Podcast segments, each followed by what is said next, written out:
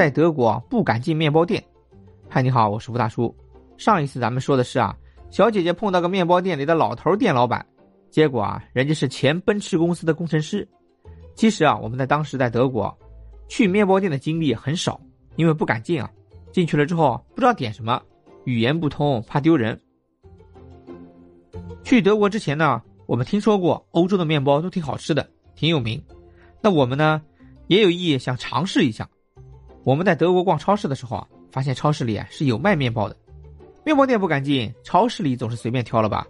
那我们去超市里买过几次面包，一开始不顺利，因为买了面包买回去之后啊，发现壳太硬了，吃起来很狼狈，呲牙咧嘴又大力出奇迹硬掰，都不是很好，感觉不是特别方便。后来啊，我们有一次很偶然的机会，看到一个德国人他在买面包，他买了面包之后，并不是直接去打包付钱，而是啊放在一个机器里。这个机器里面有旋转的刀片，刀片咔嚓咔嚓几番动作，把一个面包啊切成了切片面包。我们这个时候才明白，原来切片面包是这样的一个切片面包。我们之前在国内吃的所谓的切片面包啊，都可能是假的。我们也学着那个德国人去把面包放在这个机器里操作了一下。其实啊，操作很简单，它上面有操作说明的。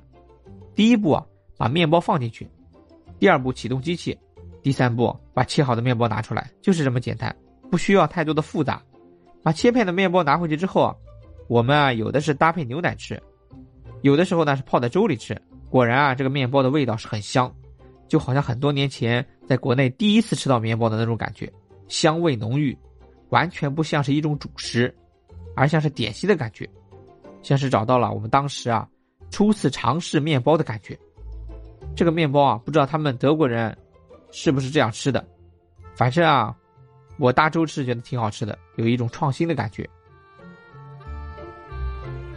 这面包啊是在超市里买到的，在超市里啊还买到很多奇怪的水果。下次啊，咱们专门来聊一聊在德国吃到的奇异水果，敬请期待。再见。